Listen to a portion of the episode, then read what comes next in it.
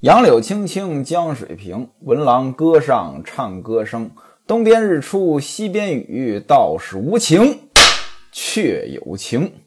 李瓶儿心心念念的要嫁西门庆，可是呢，这过程呢挺痛苦，情况完全变了。一早呢，这是李瓶儿逼婚西门庆，让西门庆娶她，西门庆有压力。现而今情况可都变了，她要嫁西门庆，西门庆呢是爱搭不理。本来这要办婚礼得风风光光的，更何况李瓶儿各方面的条件可是不差的。可是，一步错，步步错。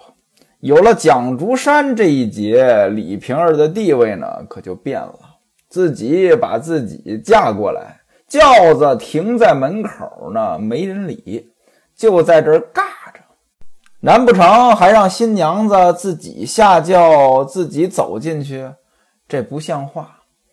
孟玉楼呢，就来到了上房当中，跟吴月娘说：“姐姐，你是一家之主，如今呢，李瓶儿已经到了门口了，你难道不去迎接？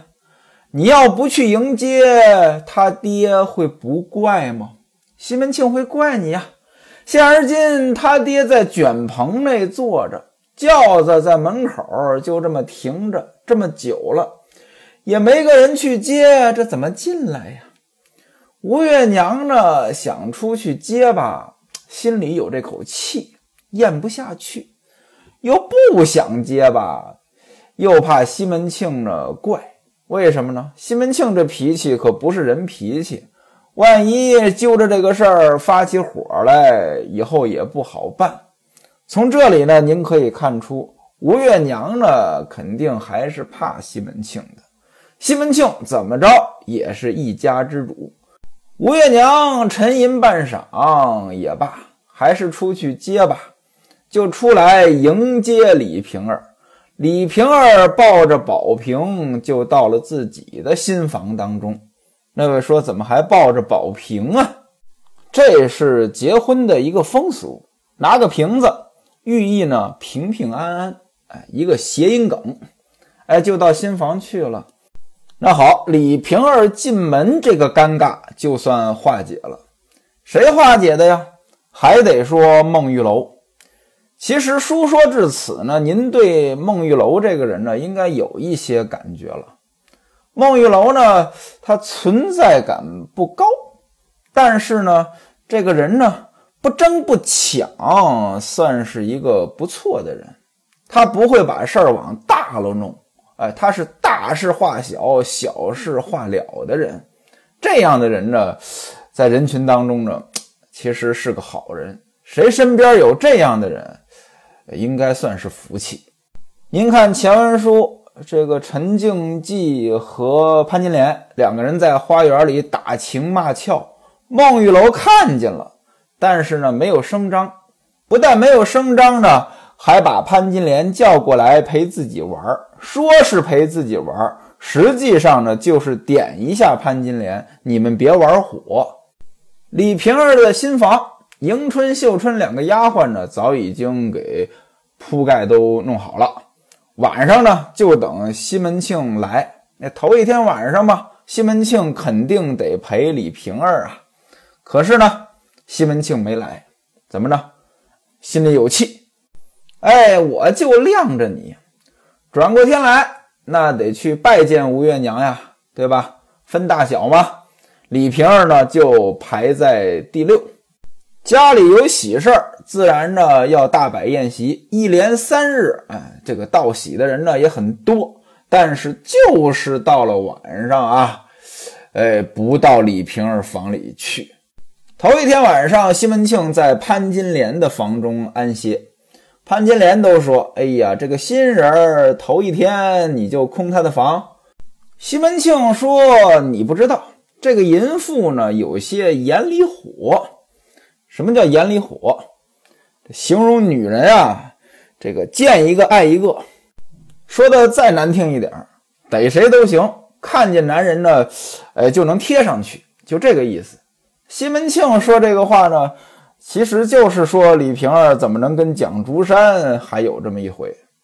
所以呢，西门庆说：“哎，这个淫妇呢有眼里火，我得晾她两日啊，以后我再去到她的房里。”到了第三天，哎，这个该摆宴席也摆完了，啊，亲戚朋友呢也都散了，西门庆呢还是不到李瓶儿的房中，他去哪儿了呢？孟玉楼的房中。各位，您想一想，这要是李瓶儿，得是什么感受？一连三天，西门庆都不来，李瓶儿的心眼儿呢可就窄了。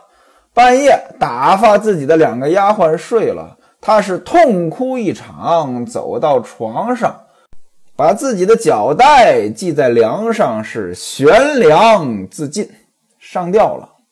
各位啊，上吊这个滋味可是不好受的啊。那位说不好受，我下来呗。嘿嘿，您可别开这个玩笑。这要是能下来，哎，就没有能吊死的人了。所有上吊的，啊，一开始无论决心多么大，啊，只要一吊上，肯定得后悔。可是呢，要是没人救，那可就是后悔，也是白后悔，下不来，太难受了。也该着李瓶儿是命不当绝，两个丫鬟不是睡了吗？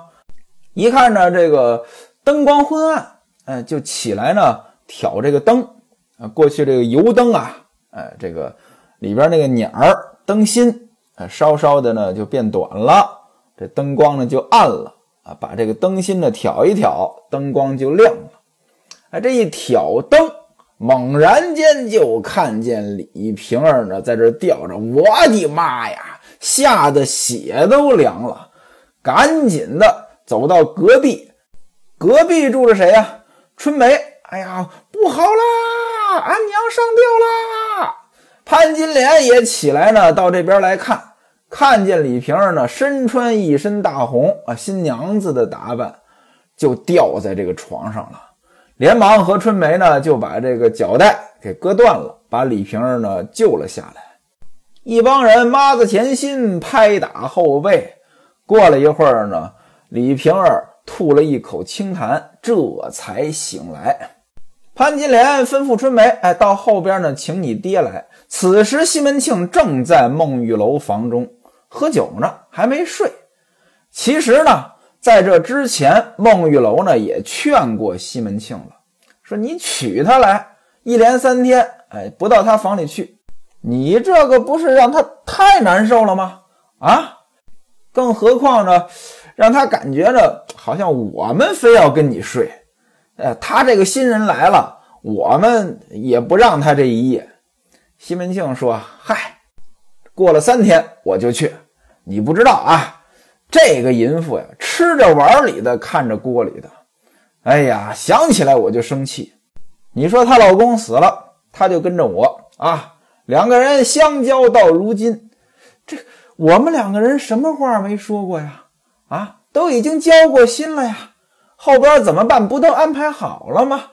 结果，嘿，这半截腰啊，把一个蒋太医给招到他家去了。我还比不了那个蒋太医吗？现如今怎么样呀？不还得求着我娶她吗？孟玉楼说呢，你说你生气呢，倒也是啊，但是呢，他这不也是被人骗了吗？两个人正在这么说，哎，突然间，哎，有人敲门。当然了，不是敲这个孟玉楼的房门啊，这个敲的是仪门。其实呢，过去这个大户人家呀，他每一个小妾呢，他都是有一个比较独立的空间的啊，外边还有个门。有人敲这个仪门，孟玉楼就问兰香，兰香是孟玉楼的丫鬟。哎，兰香说呢，春梅过来请爹。为什么请爹呢？六娘在房里上吊了。孟玉楼一听也慌了，拉着西门庆就往外走，边走还边说：“哎，我说让你去他房里，你不去，你看出事了吧？”打着灯笼来到了李瓶儿这边。过了一会儿，吴月娘啊、李娇儿啊也都起来了，也到这边了。看见潘金莲呢，搂着李瓶儿，大伙儿就问着说：“吴姐，吴姐就是潘金莲啊，在西门庆的这些老婆当中。”潘金莲排行第五啊。吴姐，你有没有给他灌一些姜汤？这上吊喝姜汤干嘛呀？这我也不知道，咱也不懂啊。潘金莲说呢，我把他救下来的时候呢，就已经灌了一些了。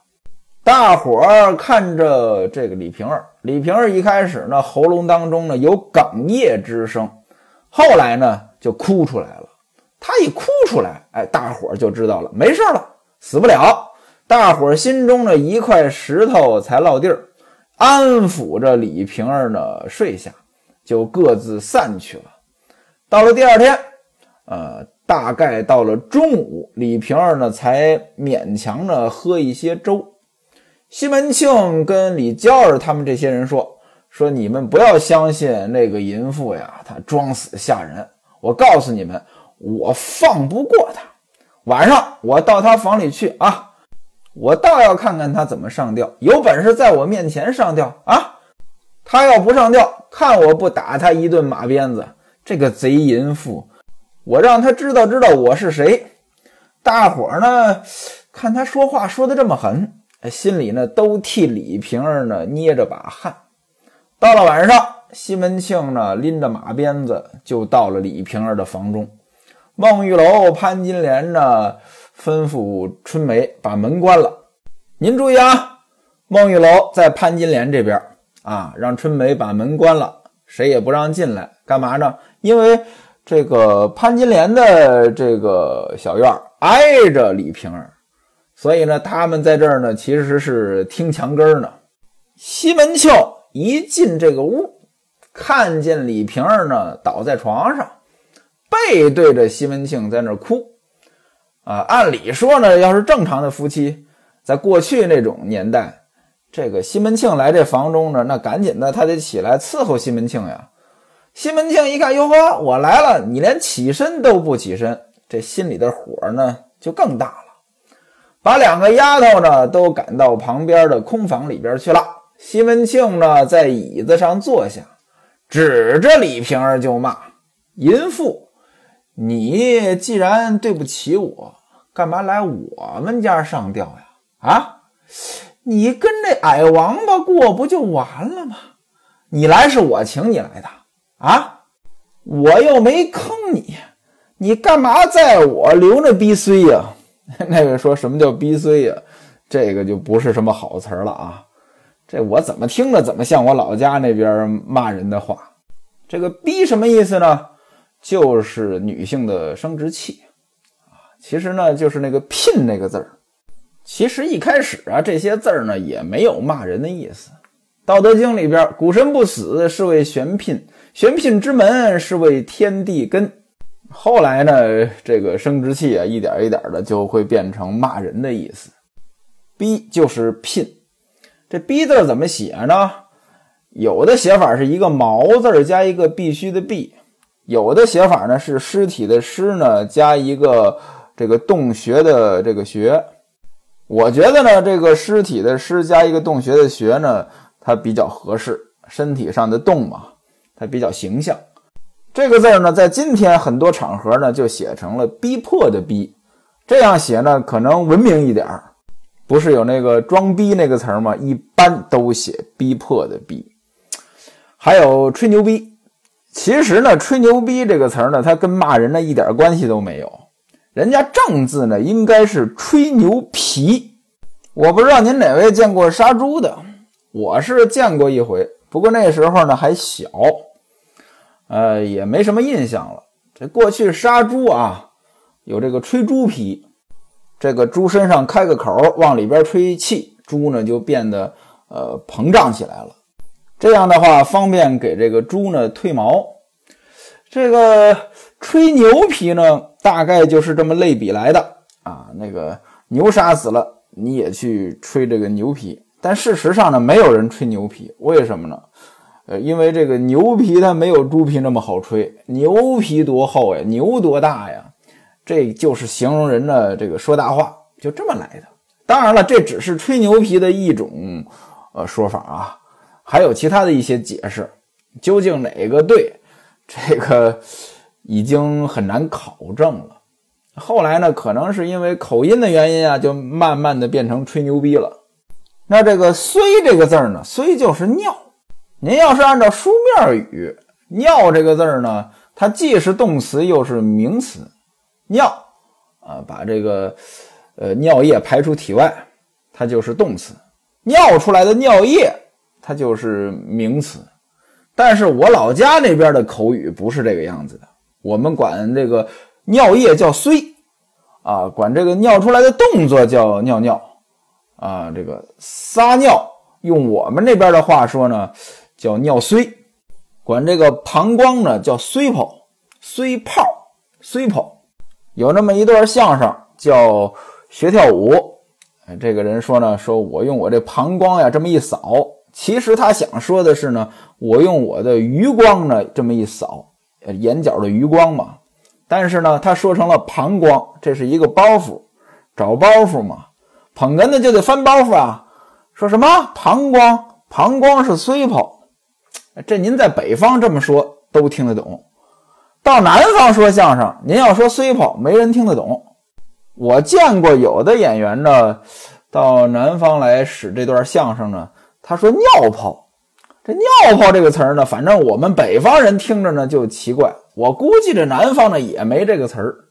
我在表演这段节目的时候，我捧哏，哎，这膀胱这个包袱我怎么翻呢？我就会解释：膀胱这是装尿的。虽然也很别扭，但是呢，观众听得懂。南北方吧，它有这个语言上的差异，这没办法。西门庆骂李瓶儿说：“你留那逼碎干嘛？流鼻虽当然不是真的流尿液了，他就是说李瓶儿这眼泪是鼻虽，这是骂人的话嘛。”西门庆接着说：“我从来没有看见人上吊，今天你在我面前当着我的面你上个吊给我看看啊！”于是呢。甩了一条绳子丢在李瓶儿面前，让李瓶儿呢上吊。这时候呢，李瓶儿就想起蒋竹山的话来了。当初蒋竹山为了追求李瓶儿，说西门庆呢打老婆，啊，还说了一句什么打老婆的班头，降妇女的领袖。这想起这话来呢，李瓶儿觉得，嗯，说的真对。哎呀，自己命太苦了呀。争来争去，以为嫁了个如意的郎君，谁想到呢？哈哈，这是睁着大眼睛跳到火坑里来了。越来呢，就越觉得自己委屈，这哭的就更厉害了。西门庆呢，心里这火呢就更大了。西门庆让李瓶儿下床来，脱了衣服跪着。李瓶儿呢就不脱，不理他。西门庆一把呢就把李瓶儿薅到地上了啊！袖中取出鞭子来，啪啪啪就是几鞭子呀！这几鞭子下去，李瓶儿呢这才把衣服呢给脱了，战战兢兢的就跪在了地上。西门庆坐着，李瓶儿跪着，就质问李瓶儿说呢：“我跟你说了，让你等我，我家中有事儿，你为什么不听话啊？”为何匆忙之间就嫁了那个蒋太医？你嫁了别人，我也不生气。你嫁那矮王八，他有什么好啊？你还让他倒踏门去你家，你还给他钱，让他开铺子，你还在我眼前让他开生药铺，抢我的买卖。李瓶儿呢，边哭边解释。说我呢，现在后悔呢也迟了。你呢一去不来，我对你朝思暮想，啊，得了心病了。我那后边就是乔皇亲家的花园，那里边有狐狸。半夜三更呢，狐狸精呢变成你的样子呢，来摄我的精髓。天一亮他就走。你要不信呢，你就问冯妈妈，问两个丫头，她们都知道。后来我被这个射精髓射的都快死了，才请蒋太医来看。我也不知道怎么回事，哎，中了邪了，就像掉到这个面糊盆里一样，一脑袋酱子，贝纳斯就给我骗了。他说什么呢？他说你家中有事到东京去了。我没有办法呀，我一个妇人总得活着吧，不得已这才嫁给他了。谁哪知他还是个欠债的，被人打上门来，惊动了官府。哎呀，你看我是忍气吞声，还倒贴了银子给他。后来呢，我就把他撵出去了。”西门庆说：“我还听说你让他写状子告我，告我收了你很多东西。你今天怎么又嫁到我这儿来了？”李瓶儿说：“这你哪儿听说的呀？我没说过这话。我要是说过这话，让我浑身上下烂透了。”西门庆说：“嘿嘿，我告诉你啊，就算有，就算有人告，我也不怕啊。你不是有钱吗？”你不是能换汉子吗？我告诉你，我饶不了你。我实对你说吧，打蒋太医那两个人就是我安排的啊！我略施小计，就让他走投无路。我要是再狠一点，连你一起都给你们送进去，让你们都活不了。李瓶儿说呢，说我也知道，这肯定是你在背后指使的。可见你呀，还是可怜我呀。没把我一起给办了，你要是把我办了，把我发配到那没有人烟的地方，我也就死了。您看啊，这李瓶儿呢，姿态放得很低。西门庆呢，这气儿呢，一点一点呢，也就消了。就问说：“你这个淫妇，你过来，我问你啊，我和蒋太医比，谁强？”李瓶儿说：“他拿什么跟你比呀？你是天。”他是块砖，你在三十三天之上，他在九十九地之下，还慢说跟你这个人比，你是个人上之人，他比不了。就是你每天吃的用的这些东西啊，他就算活几百年，他也没机会见，他根本就没法跟你比啊！也别说他了，花子虚也比不了你呀。花子虚活着的时候。我不就跟了你了吗？你就是那个医我的药一般，一经你手啊，就让我没日没夜的只是想你。这话一说啊，这西门庆哎心里舒畅了，想起旧日的恩爱啊，把鞭子扔在一边，把李瓶儿拉起来，让他穿上衣服，搂在怀里说：“我的儿啊，你这话才对呀。”那个蒋太医懂什么呀？他见过的天还没有碟子大呢。于是吩咐春梅把桌子摆上，到后边呢取酒菜来。您看啊，刚才还连打带骂呢，这又喝上了。哎，旧情复燃。原文写到这儿呢，有一首诗：“碧玉破瓜时，郎为情颠倒。感君不羞赧，回身救狼报。”碧玉破瓜时，这里边有个破瓜，破瓜咱们解释一下。现而今呢，这破瓜这意思呢，不是什么好词儿，大概相当于破处，但事实上呢，它不通，解释成破处它不通。其实这句话呢，出自《碧玉歌》，这首歌呢是南北朝的时候啊，汝南王给他的一个宠妾写的。他的宠妾就叫碧玉，碧玉破瓜时，这破瓜瓜这个字儿拆开呢是两个八，过去说二八佳人，破瓜就指的是呃到了十六岁了，这叫碧玉破瓜时，没有那么污的意思啊。后两句感君不休恼，回身救狼豹，在碧玉歌里边呢是感郎不休狼，回身救狼豹。包括就即便是《金瓶梅》，不同版本呢，它也不一样。有的地方是感君不休面，回身救狼豹，这怎么回事呢？其实呢，我们今天看到的很多的古代的这些诗词作品啊，都被人改过为什么流传下来的很多的诗词它这么经典？